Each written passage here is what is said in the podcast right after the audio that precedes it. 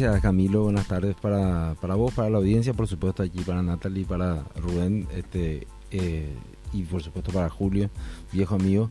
Eh, que no es lo mismo que un amigo viejo. Estuve, como él, eh, como lo decía, a mí me tocó estar 10 años en el Congreso Nacional y siempre me apasionó mucho el problema de los problemas relacionados con, con la corrupción. Y desde que salí del Congreso hace ocho años, este, estamos trabajando con la Fundación Pro Desarrollo en investigar el fenómeno de la economía subterránea. He entendido el fenómeno de la economía subterránea como todas las transacciones económicas que se hacen y pasan por debajo del control del Estado o del Estado en su amplio sentido, eh, hablando nacionales, subnacionales, direcciones, este, subdirecciones, este, municipalidades, etcétera. La, eh, esto tiene mucho que ver porque eh, con, la historia, esta historia tiene mucho que ver con, lo, con, el resultado que hoy tenemos después de ocho años eh, del, estudio que, estamos presentando hoy, porque este ha evolucionado también el approach que hemos tenido a, este tema. O sea, eh, cuando uno decía, cuando hace ocho años nosotros decíamos, bueno, hay un problema de, de corrupción a la gente no le gusta sentirse atacada, ¿verdad? Entonces, si, vos le decís a una persona, sabes que es una persona corrupta, bueno, esa persona no va a cambiar porque vos le estás diciendo, o sea, primero lo, primero que te va a decir es lo que le dice todo el mundo, jamás con D, o sea, vos quién sos para decirme que yo soy corrupto, o sea, eso es lo primero que te dicen.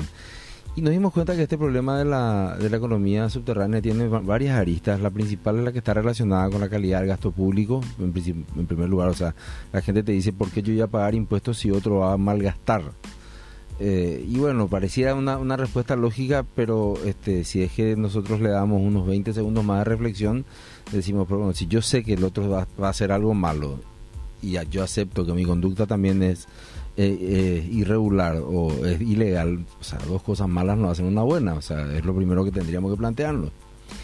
Y a partir de estudiar, este, yo me doctoré finalmente en Derecho Público con énfasis en Gobierno, hice una maestría también en el mismo tema eh, y, me, y mi, tesis doctoral fue sobre el tema del impuesto a la renta personal y, la, economía subterránea. Eh, entonces tuve mucho contacto, mucha lectura eh, sobre este, los economistas que en realidad son psicólogos, son psicólogos economistas que estudian mucho lo que lo que se llama y aquí en Econocast seguro que tienen tienen algún tipo de ya de conocimiento de lo que es el, behavioral, economics, o sea, lo que es la economía del comportamiento Ahí tenemos a, sí, el, maestro, el primero, el, fue Daniel Kahneman, con su, que, bueno, plasma su, su conocimiento en su, en su libro más famoso, Pensar rápido, pensar despacio. Eh, luego sí, le sigue Richard Thaler con este, un pequeño empujón o los nudges de, de, de, Thaler.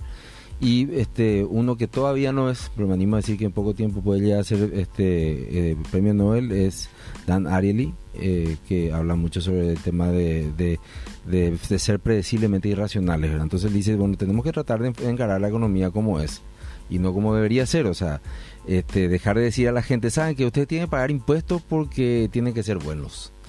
Y si son buenos, van a ir al cielo. O sea, eso no, no la, economía no funciona así. Eh, y eso lo dice Ariel y lo, explica a través de, de ejemplos muy didácticos. quizá una, una de de los elementos de mayor de, de, más fácil consumo de Ariel y es el documental que se llama Dishonesty, The Truth About Lies, que están en, se llama Deshonestidad, la verdad acerca de las mentiras, está en YouTube y explica por qué somos tramposos, los seres humanos somos tramposos, porque somos deshonestos.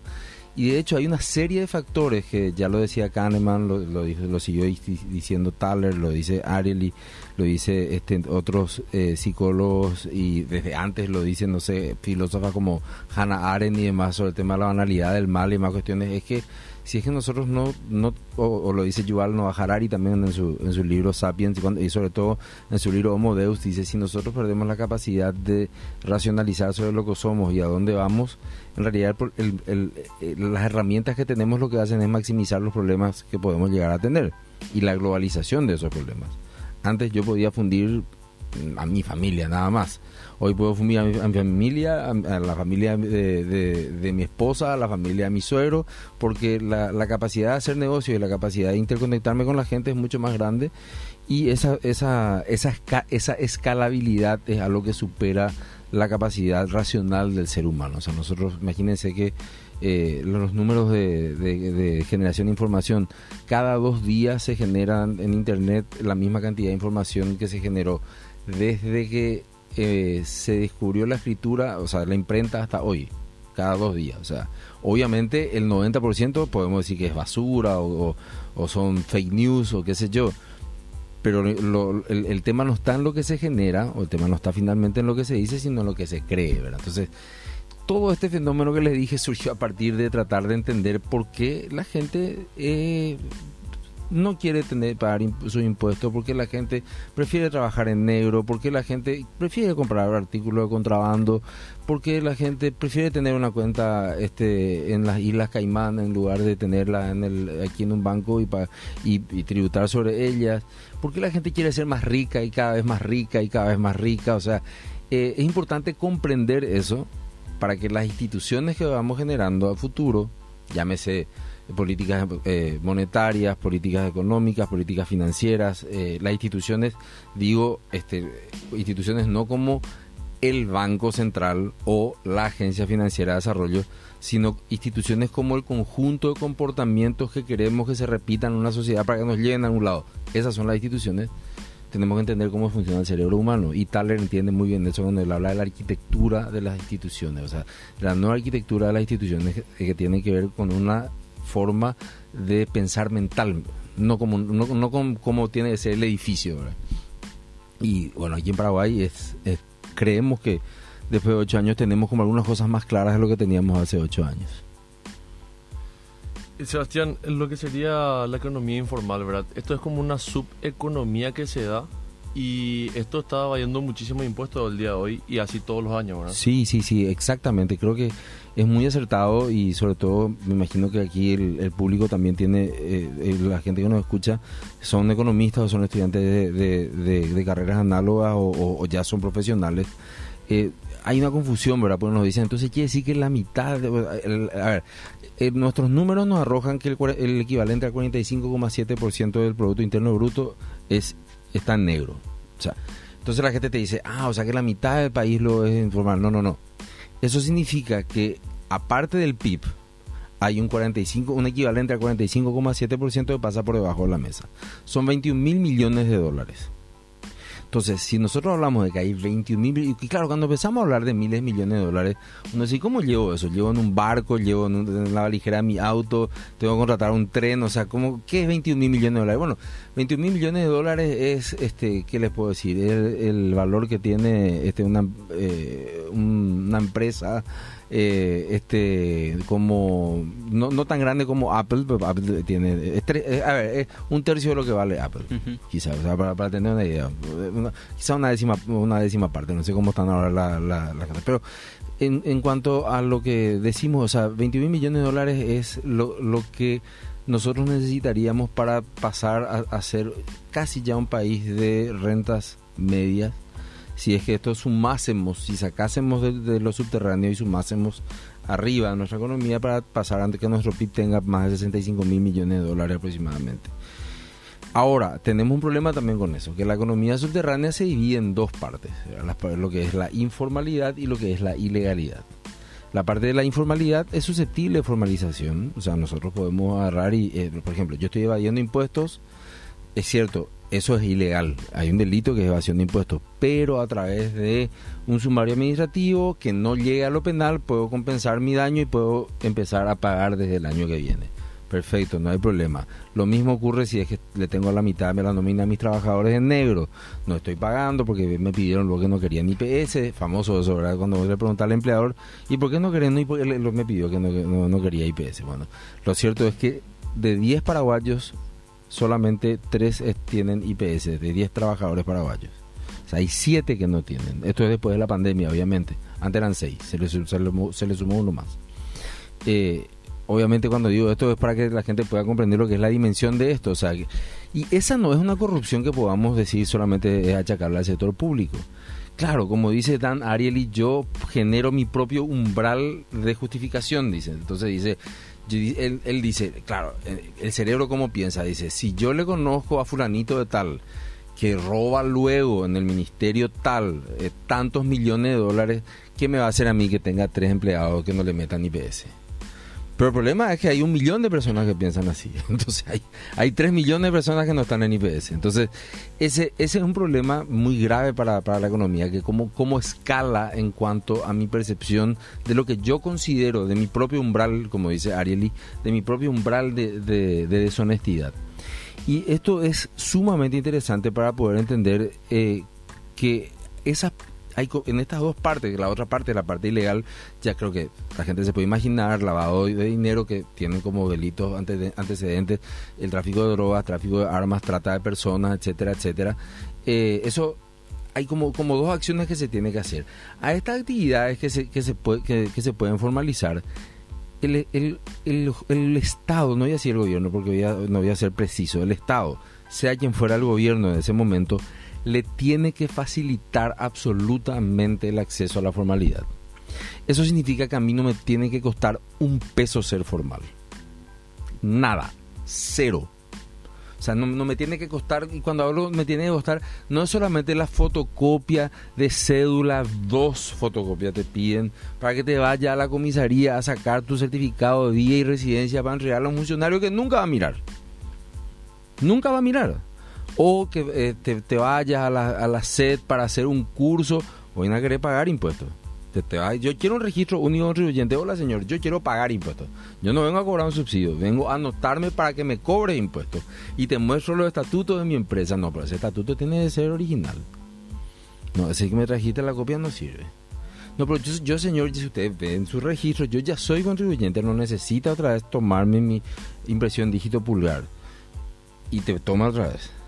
Entonces, esa persona está invirtiendo probablemente 24 o 48 horas y en un nivel que yo estoy hablando sobre mis experiencias antes de la ley del año 2019 que aparentemente intentó facilitar algunas cosas. Y de hecho lo hizo algunas cositas y lo hizo ahora pero todavía sigue siendo o sea eh, este tema de tener un RUC eh, cuando nosotros hicimos el estudio de campo porque esto lo hicimos con la consultora Mentu del economista Hugo Roy eh, bueno creo que en el, ámbito que, ustedes frecuentan es una persona muy conocida y creo que a nivel nacional también fue ministro de Planificación, fue presidente del IPS. Eh, hicimos unos estudios donde la gente te dice ser, ser formal es de chuchis. Eso es lo que te dicen así, lisa y llanamente. Yo no tengo plata para formal porque eso es un chuchaje. Entonces voy a decir, pero ¿por qué yo no podría mandarle a la policía este mi perfil de Facebook y que verifique ahí donde yo vivo. O con mi, con, con, mi tarjeta de crédito. O sea, por favor, no, no tomen esto literalmente porque no, no sé si la policía finalmente puede hacer con su tarjeta de crédito. Pero digo nomás, o sea, si tuviésemos una, una institución más creíble, ¿por qué no podría hacer eso? O sea, porque yo a Amazon, que están no sé dónde, porque si compro una bombilla de luz para mi casa, por ahora que va a ser Navidad, yo no sé si me van a traer de Indonesia, de Malawi, de China o de Rusia. No sé dónde me van a traer, pero yo le estoy diciendo a ellos, a unos tipos que no saben, que yo no sé quiénes son. Puede ser Capitán Garfio esté del otro lado pero a través de su sistema de seguridad no permite que esté Capitán Garfio, porque es un mal negocio que Capitán Garfio te, te, llegue a tu casa y en, vez de darte la bombilla, te robe todos los focos de tu casa, o sea, funciona el negocio. Y Jeff Bezos es el hombre más rico del mundo, o sea, por eso. Entonces, este, digo, ¿por qué no puede funcionar así el Estado? Entonces ahí empezamos a discutir sobre el tema de esta lo que se llama esta fricción que hay para la formalidad y estos costos que hay para la formalidad. Ese es un costo. La gente no quiere irse a la policía porque de hecho no confía en la policía y mucho menos, imagínense, si nosotros estamos, están, están por vencer 100.000 vacunas que nos entregaron y gratis te tenés que ir para salvarte la vida. Vos, vos así te pones esa vacuna y no te morís imagínate, pues, nosotros la más decía a la gente, andate ahí hasta dos días de, de, este burocracia en la SED para pagar impuestos. En te dicen, vos estás loco, no me hay nunca. Entonces, eso es lo que decía Thaler cuando decía, o sea, nosotros necesitamos que los nudges, o sea, como él describía, necesitamos que la gente tenga una motivación para hacer las cosas. Necesitamos que la gente diga, ¿sabes qué? Este, una de las formas que ellos dijeron, ¿Cómo podemos combatir eficientemente el, cambio eh, climático? Dijeron. vamos a mostrarle a la gente cuánto consumen ellos en electricidad semanalmente. Esto, esto se hizo en Inglaterra ya durante el gobierno de Cameron, le estoy hablando hace 10 años atrás, ¿verdad? David Cameron. Y le dijeron, y vamos a mostrarle cuánto consumen sus vecinos y cuánto es el promedio. Entonces vos mirás y te, te pichás. Yo, por ejemplo, tengo, tengo, tengo seis hijos, bueno, allí eh, Rubén conoce a algunos de ellos. este, tengo seis hijos, y mi, mi lucha es con una esposa, hay que aclarar esas cosas, porque viste que ahora, bueno, después de algunos presidentes tuvimos, no entiende que en la política uno puede haber dejado algunos, algunos marineros en algunos barcos. Entonces, eh, este, eh, con una esposa. Entonces, nuestra lucha con, con, mi esposa es apaguen las luces. Apaguen las luces, por favor. Toda la mañana se prenden las luces, amanece prendida. Y bueno, y es como una lucha sideral con ellos. Entonces, yo estoy tratando de seguir, sigo leyendo, viendo los videos y más cuestiones para ver cómo puedo estimular a mi hijo a que apaguen las luces. Entonces, eh, después de ver esta, esta, después de leerla a, a, Kahneman y a Thaler y demás, es muy interesante poder decirle, che, mira un poco, ¿saben que tu compañero de colegio gasta menos electricidad que vos? No tengo nomás información ahora, pero estoy tratando de procesar. Entonces, eso, hizo, eso hicieron en, en, Inglaterra y le empezaron a mostrar a los ciudadanos que en realidad ellos consumían demasiada electricidad en comparado a su vecino. Entonces ya los perros empezaron a jugar competencia, dijeron así, no, espera, pues yo no, no, no puede ser que estos tipos estén consumiendo menos, nosotros queremos consumir menos. Y funcionó bastante bien, este, funcionó, no vamos a decir que solucionamos el calentamiento global con eso, pero lo que te muestra es el camino que tenés que seguir para tratar de solucionar esos problemas. El otro gran, eh, eh, la, otra gran eficiencia que, tiene el, sistema contributivo en los países eh, anglosajones es que a fin de año la reina te manda ahí, verá todo con este eh, con una foto de ella y por supuesto de todos sus su bellos nietos y, nietas y, el hijo que está esperando a ver si es que va a ser rey él o el hijo o sea, no, este está todos los años están esperando a ver si es que la reina rica o no. Te manda a fin de año y a todos los países del Commonwealth o sea que, donde ella jefa de estado le manda lo que el, estado gastó en cada uno de los ítems por gracias a sus impuestos. En una carta, no te envía un mail, te envía una carta fechada seguramente en el Palacio de Buckingham, donde vos decís, uh, mira, pues la reina me envía a mí, y está tu nombre ahí. Entonces uno siente de que hay un compromiso de, ese, de ese gobierno o estado que uno está tratando de sostener y que te da, te rinde cuentas de eso. Acá famoso, vos te vas a una este, este yo me, me, acuerdo cuando era diputado que, que en el caso de una municipalidad, ahí en el departamento de Paraguarí, este, se fue una concejal municipal a decirle al intendente, a decirle, che, ¿usted qué, está gastando? Concejal municipal era ella. ¿Y vos quién te cree que solo el intendente? Y era concejal, era la otra. O sea, eso, bueno,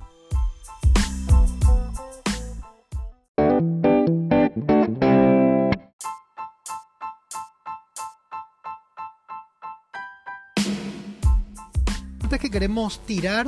¿Nos escuchan bien ahí, Camilo? Perfecto. Lo que tiene que ver con corrupción, que era, digamos, un eje transversal al problema que tenemos con, con la economía a nivel nacional, siempre se habla de que esto se baila de a dos, sector privado, sector público, y nos preguntamos acerca del contrabando. Eh, Sebastián, ¿cómo ves el trabajo que está haciendo la unidad de combate al contrabando y de qué manera, digamos, se puede desincentivar el consumo del contrabando también. Y esa es la pregunta del millón, Julio.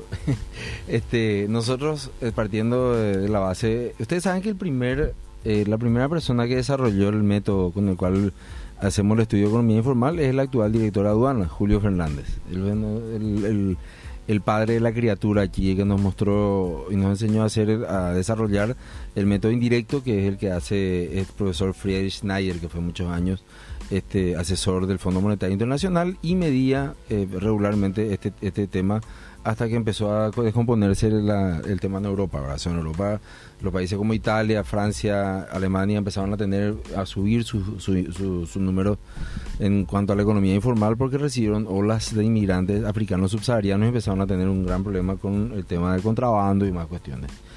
Entonces, este, hay mucha gente que no, que, que, que o sea, nosotros no sacando el, global a través de ese, de, ese método indirecto que después les puedo explicar un poco más, pero eh, se mide la cantidad de dinero que hay en una economía versus la cantidad de productos, bienes y servicios que hay, y te dice, pero ¿por qué si te vos tenés tanto dinero y está solamente declarada, o sea, por lo que está, este volumen de bienes y servicios están acá, no tenés inflación? Ah, porque no son todos los bienes y servicios que hay.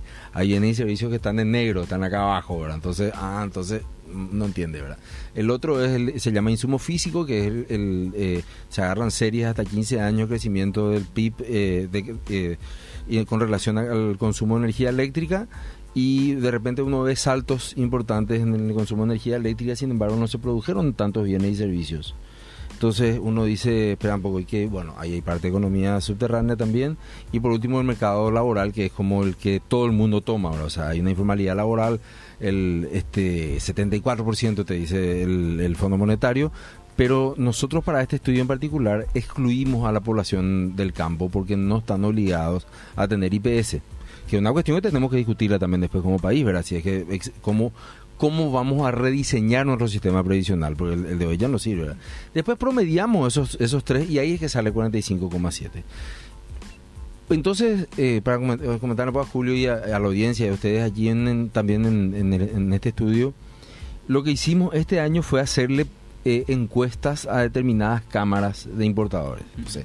recibimos como dos, las que fueron las más impactantes. El sector de la industria del calzado paraguayo, el calzado nacional, ellos dicen, mira, nosotros para nuestro share que tenemos acá en mercado, nosotros solamente tenemos una participación de 20%. El 80% de contrabando. O sea, toda la cámara.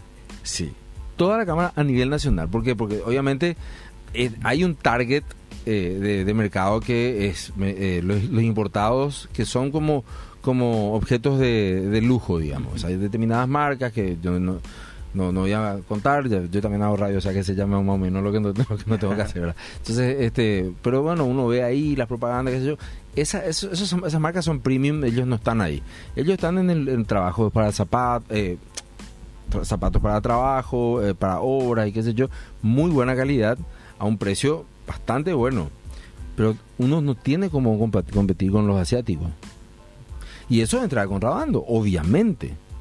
Entonces, a ver, si una si un sector de la economía como el sector de la confección de calzados te dice, sabes que el 80% de lo que nosotros de nuestro mercado está invadido por el contrabando, es una cuestión que debería prendernos todas las alarmas y decir, señores, esto es bastante grave. Y el otro sector, solamente por citar dos, que son como los más simbólicos, es el azucarero, que te dicen el 50% del azúcar que se consume en Paraguay entró de contrabando. 50%, 50%, o sea que de, dos cucharitas que donde le ponemos al, café o al cocido, una es contrabando. Entonces, eh, y uno dice, y bueno, y, este, finalmente, ¿qué es lo que tanto si es más barato, verdad? Eso es lo, primero que uno dice. Es cierto, eh, es más barato porque en realidad eh, tenemos, aparte de tener una, situación geográfica en que el 60% de nuestra población vive en ciudades de frontera, este, y, estoy hablando de Asunción, Encarnación y Ciudad del Este, solamente por sumar esos los mercados más grandes. Y cuando digo Asunción no digo solamente la capital, sino todo el departamento central, estamos al lado de, la Argentina. Y son focos muy permanentes. Y, y, en estos países, en Argentina y en Brasil, encima, cíclicamente tienen la buena costumbre, entre comillas, estoy diciendo a la gente, estoy siendo irónico, de devaluar. Entonces, con la, cada evaluación, el precio transaccional se cae al piso y la gente trae contrabando. Pero allí hay trabajos formales, legales que se están yendo al mazo. Porque un trabajo un taller de este ya sea de confecciones de, textiles, de ropa o de calzado que ocupa a tres o cuatro personas siempre, o sea, la, industria confeccionista tiene esa característica, ¿verdad? Tiene un buen efecto de derrame cuando tiene trabajo. Y cuando va derramando eso, este, son grupos familiares los que se benefician. Y eh, pero, si, pero, si nosotros estamos trayendo ropa china, ropa este, o, calzados chinos, lo que estamos haciendo estamos cerrando un taller. Y cuando cerramos un taller, finalmente se van 5 o 6 puestos de trabajo al mazo. O cuando estamos trayendo este eh, el, el, contrabando de pollo desde Brasil, por ejemplo, es súper importante, ¿verdad? Le estamos fundiendo a empresas que están dando trabajo a 400 personas con IPS, con este, estabilidad laboral, con permiso de maternidad, con sala de lactancia. O sea, y eso se destruye finalmente. Y lo vimos en la pandemia. O sea, en la pandemia, cuando el sector gastronómico, por ejemplo, dijo, bueno, la gente no sale más, cambian los hábitos de consumo, la gente pide delivery, se cierran los restaurantes. ¿Y quiénes se quedan sin trabajo? Los mozos, cocineros, limpiadores. O sea, eh, la gente que trabaja en catering, eh, que hace estos servicios para las fiestas. O sea, fue una tragedia. O sea, acá estamos hablando de decenas de miles de puestos de trabajo que se han perdido. Ese, eso mismo ocurre con el tema del contrabando. O sea, hay una competencia desleal. Y por último, entre este, como en último punto también una vulneración de la cadena de, de, de, bioseguridad. O sea, vos estás comiendo un pollo que vos no sabes si es que perdió la cadena de frío y te puedes morir una infección por salmonela. Y para, terminar la pregunta nada más, Julio, ¿qué hay para hacer? Hay que dar la vuelta a esto, que es nuestra propuesta. Nosotros tenemos que dar la vuelta a este, este tema. ¿Y qué significa dar la vuelta? Tenemos que empezar a generar las condiciones para que la gente tenga mayor capacidad de consumo, capacidad adquisitiva. Porque la gente, si no tiene capacidad adquisitiva, va a optar siempre por el contrabando. Pero si la gente tiene capacidad adquisitiva, nadie puede optar por ser informal. Nadie puede optar por el contrabando porque quiere. Es porque las condiciones se han presentado de, esa manera.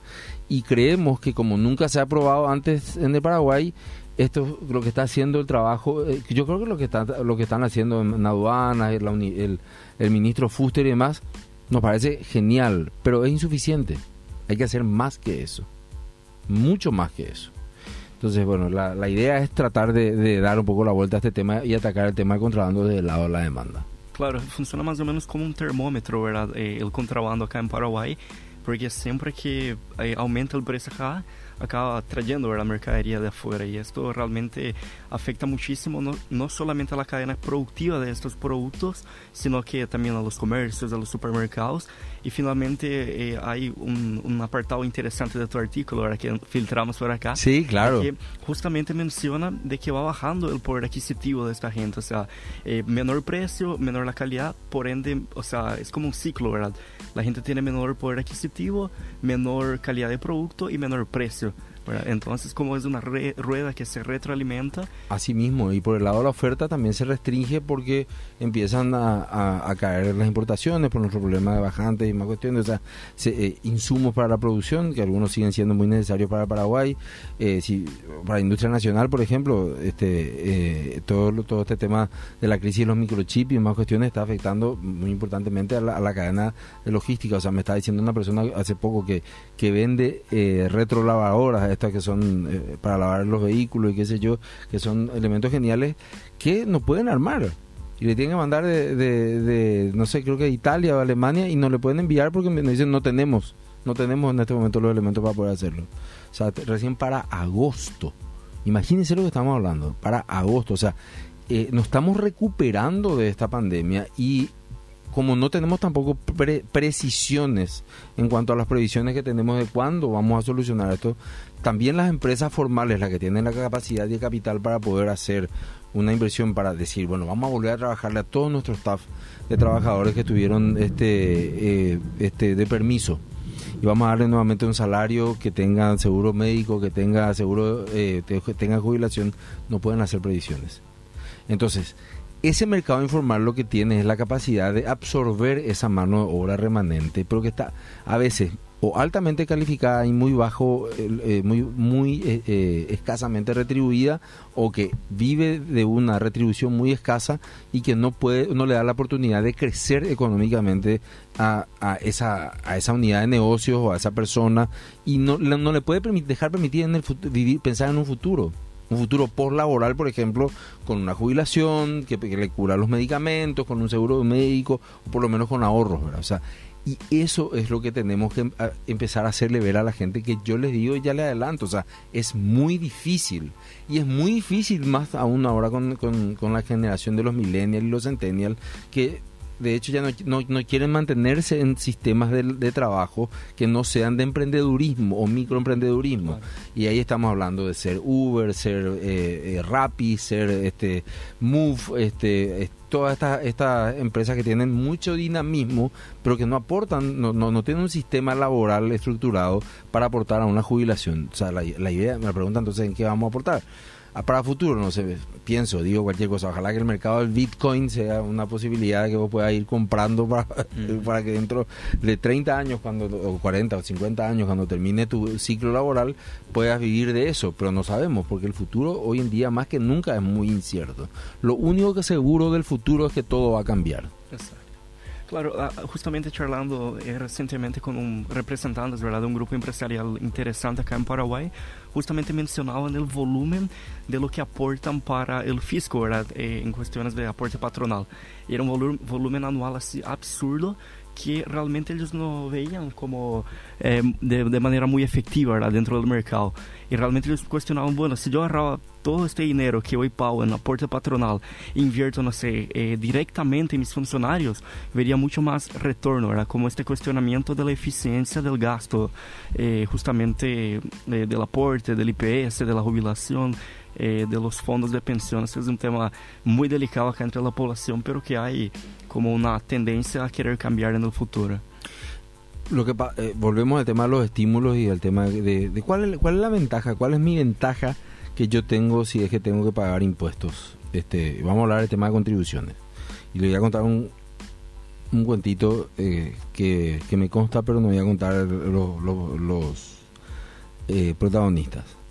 Eh, una, una, persona se va a pagar eh, la contribución al IPS de una empresa que está en el interior, en una, en una, ciudad muy grande del interior, pero que esa ciudad del interior no tiene eh, este boca de cobro de aporte obrero patronal. Uh -huh. ¿Mm? Esta empresa que emplea a casi 2.000 personas, todas legales, todas formales, tiene que pagar mensualmente mil millones de guaraníes. Mil millones de guaraníes. Entonces, esta otra persona dice, pero hay sistemas, sí, pero lo que pasa es que esta empresa tiene convenio para pagarle a ellos directamente los eh, permisos y los descuentos, hacer los descansos.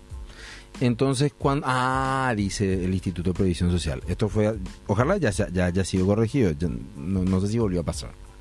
Ah, dice... No, pero si tenés con, eh, convenio, tenés que pagar con cheque. ¿Y dónde tengo que pagar? Y te tenés que ir a Asunción. ¿Qué?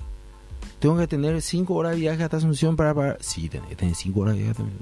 Entonces, como en la época de la diligencia, ¿se, ¿se acuerdan? Habrán, habrán, visto, por más que veo, por más que son muy jóvenes, habrán visto alguna, algún western, ¿verdad? Donde mm. hay ¡Arre! Sí. Se ve la diligencia, ¿verdad? Si vienen a caballo hasta Asunción para pagar mil millones de guaraníes en un mes. Entonces, esta persona entra a la, a la caja de aporte obrero patronal, hace fila, ya vino desde, desde, una ciudad del interior del país. Hace fila, espera dos horas, llega a la caja y el funcionario le dice, sabes que no voy a poder aceptar tu cheque, será. Porque no coincide con mi sistema. Entonces, yo básicamente, yo creo que no existe ninguna empresa, no, no voy a decir en Paraguay, en el sistema solar no existe ninguna empresa que vos te vayas y le muestre un cheque de mil millones de guaraníes alrededor de 160 mil dólares y, y que te digan, no voy a aceptar tu cheque, o sea, voy a agarrar el cheque y hacer que funcione como sea. ¿No le parece? Así funciona una empresa privada.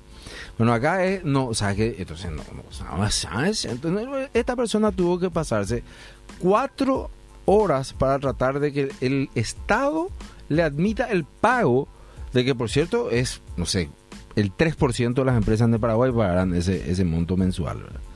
O sea, se, se, dan cuenta cómo la burocracia muchas veces hace que la gente no quiera ser formal. Porque si eso le pasa a una empresa de 20, eh, de 20 empleados, el tipo dice, adiós, adiós. Notificamos nuestro cierre y nos llamamos Sheiru, Sociedad Anónima Mañana, o SRL o lo que fuese, y del otro se, nos dedicamos solamente a, no sé, eh, cavar hoyos en el pozo, en el piso, perdón. Este, y, y ustedes todos vamos, vamos cobrando más negro y ya está. Yo digo, una persona que entra a pagar ese monto, 160 mil eh, dólares al mes, yo le pondría una alfombra roja, un sofá, le invitaría un habano cubano y un whisky escocés y le diría, señor, algo más, masaje en los pies, no sé. Pero no, acá es gozo formal, entonces te damos en la, en, la cabeza. Entonces, creo que esa es la actitud que hay que cambiar. Y eso también tiene, lleva un proceso que no es fácil de, eh, de hacer, de meter a la gente en la cabeza, porque hoy hay muchas comodidades en la informalidad. Eh, entonces yo como les decía, a la parte informal hay que darle duro, pero a la parte formal hay que facilitarle absolutamente, absolutamente. Y díganme si hoy en día, o sea, con la tecnología no es posible hacer esto de manera remota, o sea, totalmente. ¿verdad? Claro, y, y hay como una tendencia, no sé, eh, desde Pro Desarrollo no, no llegan a ver algo como la digitalización, por ejemplo, eh, como herramienta. Para poder formalizar la digitalización de las facturas, billetaje electrónico, no sé, firmas digitales, smart contracts, que reduciría muchísimo la, burocracia, reduciría también el tiempo, optimizaría.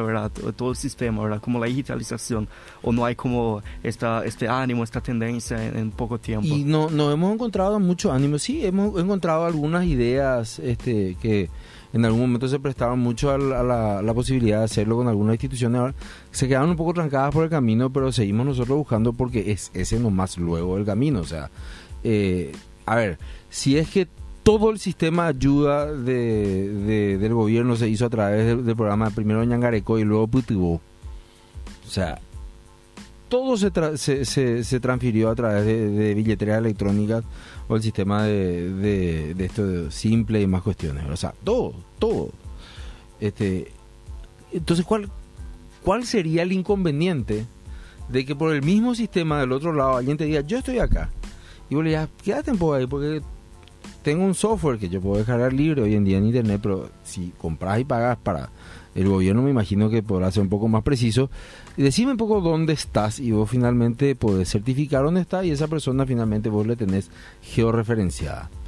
95% de la población paraguaya eh, tiene hoy en día un smartphone. O sea que es mentira eso que en realidad no, eso no se puede. Bueno, lo viste, que- viste, así fue la gente. ¿No viste que los menonitas? No, pues ellos pues son menonitas, no, ¿no viste lo en la colonia unida? No, pues ellos pues son de colonia unida, no puede ser.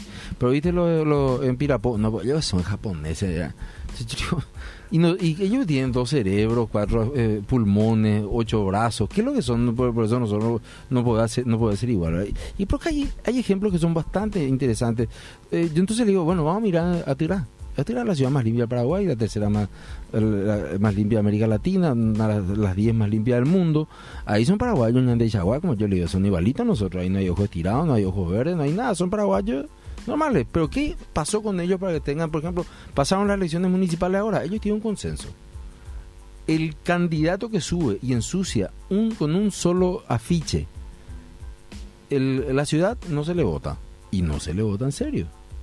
Y nadie los anima. Entonces, y está acá a 70 kilómetros de Asunción nomás. Entonces, ¿qué es lo que pasó ahí que no pasa en Asunción, que tenemos esta puerqueza de ciudad, este, eh, en donde no somos capaces de, de, ahora que está lloviendo, me acuerdo de mi vecino que tira, tiene como un frenesí de tirar basura al raudal. Parece que tienen así una, no sé, una, goza cuando se va la basura en el raudal. ¿verdad? Sin entender de que eso pues tapa el- las bocas de, de desagüe pluvial y genera estos raudales que matan gente. O sea, no es que hacen cualquier cosa, matan gente. Entonces, ¿qué es lo que pasó? Y ese proceso, de poder entender en ecosistemas como el de Encarnación, o el de las colonias, o el de, el de Santa Rita, o el del Chaco, las, las colonias del Chaco, donde los negocios funcionan. O sea, uno se va a un supermercado de Filadelfia y uno ve el corte de carne sale el doble de Asunción. Pero para la persona que trabaja allá no le cuesta porque gana mucho. Entonces, obviamente, entonces eh, eh, eh, ahí es donde nosotros decimos, si nosotros le damos mayor poder adquisitivo a la gente, la gente va a optar por ser formal. Pero para eso hay que acceder al crédito y creo que tenemos que dar una pausa, así que tenemos que... O ya estamos terminando. Ya, ya vamos llegando al, al a final. la gran 7, qué Pero- rápido pasó, che. Excelente, Sebastián. Muchísimas gracias por la participación. Estuvo increíble la charla, realmente eh, mucho contenido ¿verdad? aportado para nosotros, los jóvenes, la audiencia en general.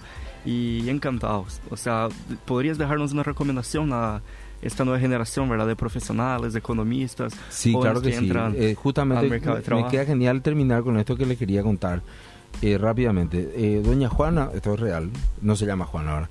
pero, eh, los nombres han sido cambiados, dice tipo Netflix antes de empezar. Entonces, este, Doña Juana vende empanadas en el mercado 1 de Asunción. Doña Juana necesita un crédito para comprar sus, sus, materiales, sus insumos para la producción de empanadas. Doña Juana viene de Nueva Italia, llega a las 5 y media. Entonces, como no tiene plata, se va a Don Pepe, que es el prestamista, entre comillas, que está ahí en la esquina, que le presta 100 mil guaraníes. A las 5 y media de la mañana ya se va a comprar su hijo empanada, su carne molida, su cebollita y hace todo. Ahora, para las 7 ella ya está vendiendo, para cuando entran los funcionarios en el centro, ella ya empieza a vender todo. Y a las 5 de la tarde, don Pepe le pide el cobro. ¿A qué tasa? 100%. 200 mil guaraníes le tiene que volver a las 5 de la tarde. Esto es verdad. Ocurre aquí a menos de, de 3 kilómetros de donde estamos. Y eso si ocurre aquí a menos de 3 kilómetros de donde estamos, este, eh, Camilo Geniel Curuguatí, nosotros que somos, no sé Natalia, si vos sos también de, también del, interior. No, de Asunción. Ah, de Asunción, bueno, nosotros que fuimos criados y mal criados en Asunción, o sea, en todo, en todo el país, ¿quién sabe cómo ocurre esto? Si la gente no tiene crédito, la gente no va a crecer. Entonces, para que tengan crédito tienen que ser formales. Y una vez que son formales, hay que tratar de que si el, hay que tratar que el Estado, el BNF tiene 70 años y todavía no pudo generar un producto para esta gente. Para esta gente, digo, para la gente que necesita 100 mil guaraníes, 200 mil guaraníes a la semana. ¿Cómo puede ser que nosotros estemos, la gente está excluida? Solamente un 26 27% de la gente hoy en día tiene una cobertura de inclusión financiera, sumando bancos más este, eh, cooperativas. Luego está, está el sector no regulado, que en el sector no regulado hay muy buenas casas de crédito y hay otras que son terribles. Entonces, lo importante es que podemos darle posibilidad, porque en, esto lo van a leer en todos los libros de eh, toda la literatura sobre combate a la informalidad, no se sale la informalidad sin acceso a crédito.